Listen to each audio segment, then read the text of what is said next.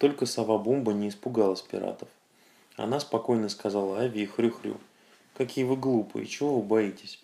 Разве вы не знаете, что тот корабль, на котором гонится за нами пират, скоро пойдет ко дну? Помните, что сказала крыса? Она сказала, что сегодня корабль непременно утонет.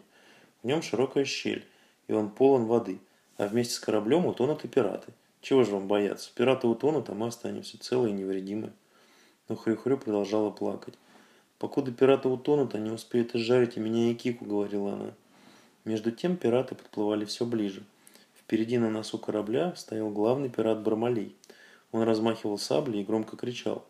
«Эй ты, обезьяний доктор, недолго осталось тебе лечить обезьян. Скоро мы швырнем тебя в море. Там тебя проглотит акула». Доктор закричал ему в ответ. «Берегись, Бармалей, как бы акулы не проглотили тебя. В твоем корабле течь, и вы скоро пойдете ко дну». «Ты лжешь!» – закричал Бармалей. «Если бы мой корабль тонул, с него убежали бы крысы». «Крысы уже давно убежали, и скоро ты будешь на дне вместе со всеми своими пиратами». Тут только пираты заметили, что их корабль медленно погружается в воду. Они стали бегать по палубе, заплакали, закричали «Спасите!», но никто не хотел их спасать. Корабль все глубже опускался на дно. Скоро пираты очутились в воде. Они барахтались в волнах не переставая кричали «Помогите! Помогите! Мы тонем!»